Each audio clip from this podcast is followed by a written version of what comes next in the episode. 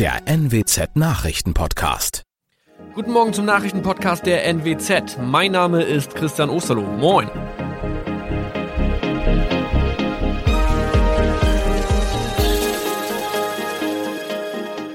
Und das sind unsere regionalen Nachrichten am Morgen. Die Grünen wollen Moorstraße in Oldenburg umbenennen. Viereinhalb Jahre Gefängnis für Falschgoldhandel. Und Landkreis Kloppenburg meldet ersten Omikron-Fall. Der Name Moorstraße könnte laut den Oldenburger Grünen rassistisch aufgefasst werden. Deshalb fordern diese eine Umbenennung. Die Straße wurde allerdings nach Hermann Moor benannt, einem der ersten Siedler in der Gegend. Um Missverständnisse auszuschließen, beantragen die Grünen eine Änderung in Hermann Moor Straße. Dann müssten alle Anwohner ihre neue Adresse in ihren Pässen angleichen. Außerdem müssten Polizei, Feuerwehr, Rettungsdienste und Anbieter von Navigationssystemen informiert werden. Die Stadtverwaltung schlug vor, ein Zusatzschild mit Informationen zur Person Hermann Mohr anzubringen. So könne man alle Irritationen beseitigen. Tobias G. musste wegen dem Verkauf von Falschgold am Mittwoch vor das Landgericht Oldenburg. Nachdem der Schortenser bereits im Mai zu einer Freiheitsstrafe von mehr als drei Jahren in Jever verurteilt wurde, betrieb er seinen Handel auf eBay Kleinanzeigen weiter. Das wog bei der Verhandlung schwer auf. Der 27-Jährige schrieb in die Inseratsüberschrift das Wort plated, was so viel bedeutet wie überzogene und nur vergoldete Ware. Da im weiteren Anzeigentext aber die Rede von einem Reinheitsgrad war und die abgebildeten Goldbarren eine Seriennummer trugen, handelt es sich hierbei um eine Täuschung. Tobias G. wurde zu viereinhalb Jahren Haft verurteilt. Ein weiterer Fall der neuen Omikron-Variante ist am Mittwoch im Nordwesten bekannt geworden. Der Kreis Kloppenburg bestätigt, dass eine Frau bei ihrer Rückreise aus Südafrika am Hamburger Flughafen positiv getestet wurde. Sie befindet sich weiterhin in Hamburg in Quarantäne. Da die Frau im Landkreis Kloppenburg lebt, sei auch das Gesundheitsamt Kloppenburg für diesen Fall zuständig. Zuvor gab es bereits bestätigte Omikron-Fälle in der Wesermarsch und im Kreis Leer. Das waren unsere Nachrichten aus der Region. Weitere aktuelle News aus dem Nordwesten finden Sie wie immer auf NWZ Online. Und Aktuelles aus Deutschland und der Welt hören Sie jetzt von unseren Kollegen aus Berlin. Vielen Dank und einen schönen guten Morgen. Mein Name ist Nicole Markwald. Das sind heute unsere Themen aus Deutschland und der Welt. Bei den Koalitionsverhandlungen in Berlin gibt es einen konkreteren Zeitplan. Die Queen hat einen Krankenhausaufenthalt hinter sich. Und wo steht die Welt in Sachen Klimaschutz? Eine Woche vor Beginn der Weltklimakonferenz in Glasgow. Zum Auftakt ihrer Koalitionsverhandlungen haben sich SPD, Grüne und FDP einen ehrgeizigen Zeitplan vorgenommen. In der Woche vom 6. bis zum 10. Dezember soll Olaf Scholz zum Kanzler gewählt werden. Vorher müssen aber viele Details geklärt werden. Offiziell damit beginnen sollen die 22 Arbeitsgruppen am kommenden Mittwoch. Jan-Henner Reitze weiß mehr. Wie ist der Auftakt der Koalitionsverhandlungen denn gelaufen? Das war eher sowas wie ein Kennenlernnachmittag. Die Parteispitzen von SPD, Grünen und FDP, die ja zuletzt schon in den Sondierungen regelmäßig zusammensaßen, haben ihre Hauptverhandler eingeschworen, den vielversprochenen Aufbruch im Hinterkopf zu behalten, vertraulich auch die Details auszuhandeln. Es gibt ja 22 Arbeitsgruppen mit jeweils drei Hauptverhandlern aus jeder Partei einen. Also allein das sind schon 66 Beteiligte. Insgesamt sollen mehr als 300 den Koalitionsvertrag aushandeln und in dieser riesigen Truppe muss natürlich ein Gemeinschaftsgefühl her und um das ging es erstmal hauptsächlich. Wie geht es denn jetzt genau weiter mit diesen Arbeitsgruppen? Sie beginnen am Mittwoch offiziell mit den Verhandlungen und rund um den Nikolaustag soll die Regierung schon stehen. Hinter den Kulissen wird natürlich schon weitergearbeitet. Für die SPD beschäftigt sich beispielsweise Kevin Kühnert als Hauptverhandler mit den Themen Bauen und Wohnen. In der Arbeitsgruppe Kinder und Familie ist für die Grünen Katrin Göring-Eckardt Hauptansprechpartnerin. Mit der inneren Sicherheit beschäftigt sich federführend für die FDP Wolfgang Kubicki. Diese Arbeitsgruppen entscheiden dann nach ihrem offiziellen Verhandlungsauftakt am nächsten Mittwoch jeweils selbst, ob sie sich danach täglich treffen oder seltener. Vorgegeben ist nur, fertig werden, bitte zum 10. November. Und dann soll der Koalitionsvertrag schon fertig sein. Ist das denn realistisch? Komplett fertig wird dann noch nicht alles sein. Der 10. November ist also eine Art Deadline für den ersten Kassensturz. Die Arbeitsgruppen haben auch die Vorgabe, bis dahin möglichst alle strittigen Fragen zu klären, also wenig offen zu lassen für die Parteispitzen, die sich dann die ganzen Ergebnisse der Arbeitsgruppen anschauen und über Streitpunkte entscheiden müssen. Wenn das zu viele sind, könnte es noch kritisch werden, ob es klappt mit der Ampel Ampel. Interessant wird auch sein, ob und wie viel aus den Verhandlungen bis dahin durchsickert. Sie ist 95 Jahre alt. Im kommenden Jahr jährt sich ihre Thronbesteigung zum 70. Mal. Nun teilte der Buckingham Palast mit, dass die britische Königin Elisabeth II. die Nacht auf Donnerstag im Krankenhaus verbracht hat.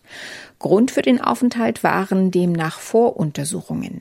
Inzwischen hat die Queen die Klinik schon wieder verlassen. Christoph Meyer in London.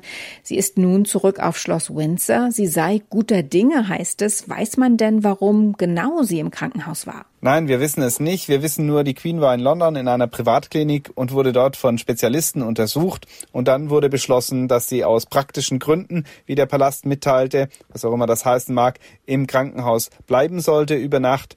Inzwischen ist sie aber wieder in Windsor und sie hat wohl dort auch schon gearbeitet, saß an ihrem Schreibtisch. Also ganz so schlecht kann es ihr doch nicht gehen. Die Sorge der Briten wächst aber, auch wenn die 95-Jährige für ihre robuste Gesundheit bekannt ist. Zuletzt gab es ja schon einige Auffälligkeiten die zu Spekulationen führten, was ihren Gesundheitszustand angeht. Ja, genau. In der vergangenen Woche wurde die Queen zweimal mit Gehstock gesichtet und das war ungewöhnlich. Das hatte man bisher nicht gesehen. Dann äh, kam eine kurzfristige Absage zu einer Reise nach äh, Nordirland aus gesundheitlichen Gründen und nun jetzt auch noch dieser Krankenhausaufenthalt und die Untersuchung. Also das alles zusammengenommen, das lässt die Sorge der Briten äh, um ihre Königin nun schon ein bisschen äh, ansteigen.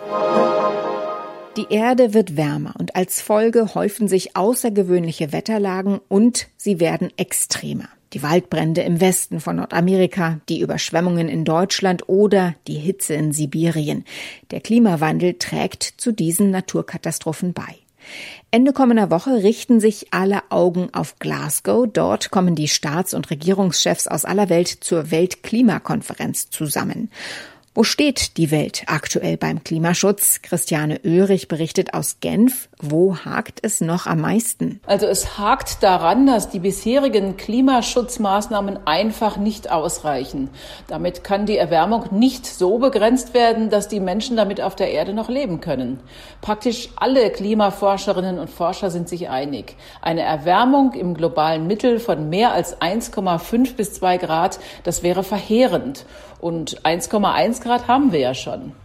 Wenn jetzt alle Länder so weitermachen wie bisher, dann werden in zehn Jahren noch doppelt so viele fossile Brennstoffe, also Öl, Gas und Kohle verwendet, wie mit dem 1,5 Grad Ziel vereinbar wären. Ziehen denn alle an einem Strang? Wer schert aus? Es ziehen schon die meisten an einem Strang. Die EU hat ja zum Beispiel ehrgeizige Ziele, die USA inzwischen auch wieder, China ebenso und auch Indien baut die erneuerbaren Energien massiv aus.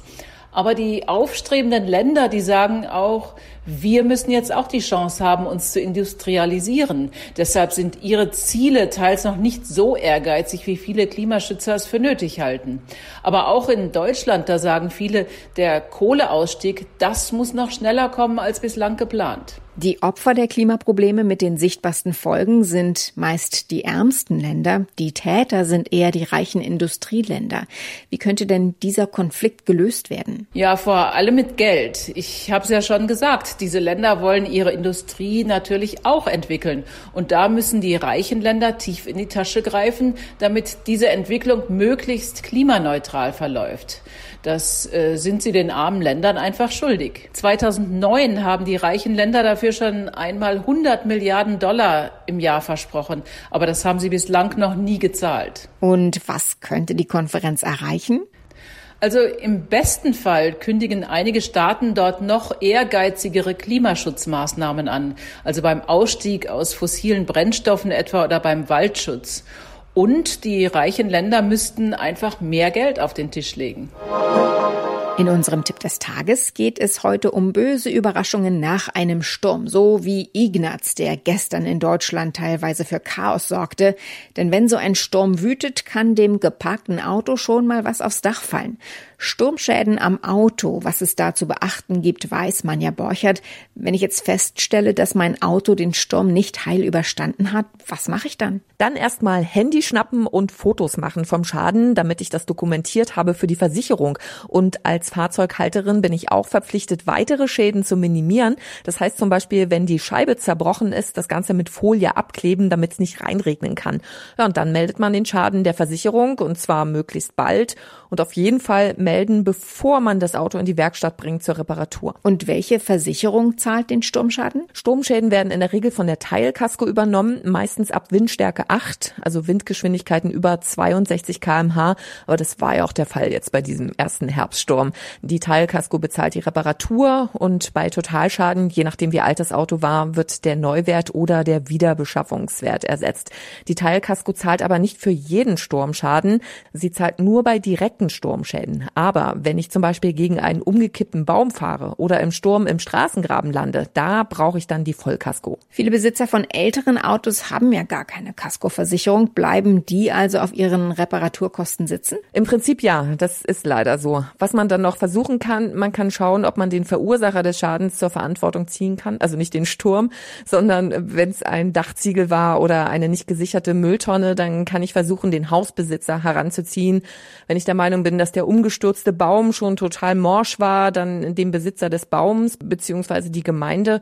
Aber das ist auf jeden Fall mühsam. Man muss dann nämlich nachweisen, dass eine sogenannte Verkehrssicherungspflichtverletzung vorliegt.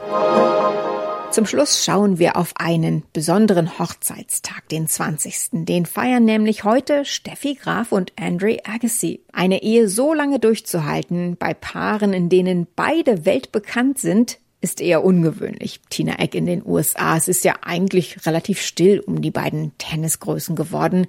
Wie und wo leben die zwei denn? Ziemlich abgeschirmt von der Öffentlichkeit in der Heimatstadt von Andre Agassi in Las Vegas. Äh, da leben sie ganz normal mit Hunden, mit Eishockeyspielen. Sie haben auch zwei Kinder, die sind inzwischen 18 und 19 Jahre alt. Äh, aber auch die waren nie groß im Rampenlicht. Äh, Steffi Graf und Andre Agassi hatten ja sogar den Beginn ihrer Romanze damals zunächst geheim gehalten. Einfach nach dem Motto, unser Privatleben geht keinen etwas an. Ganz anders etwa als äh, Boris Becker, dessen Scheidungen und Eskapaden ja quer und rauf und runter durch die Klatschpresse gegangen sind. Haben die ein Geheimrezept, wie man als Promi eine Ehe mit Bestand schafft? Nun nicht direkt ein Rezept für die Ehe, aber sie sind äh, auf einer Wellenlänge, wie es aussieht. Steffi Graf hat mal gesagt in einem Interview, dass es wirklich wichtig sei, äh, sich vom Leben eines Tennis-Superstars zu lösen und wirklich einen neuen Weg einzuschlagen, einen neuen Lebensabschnitt. Agassi hat gesagt, dass Respekt und Engagement in der Beziehung sehr wichtig seien.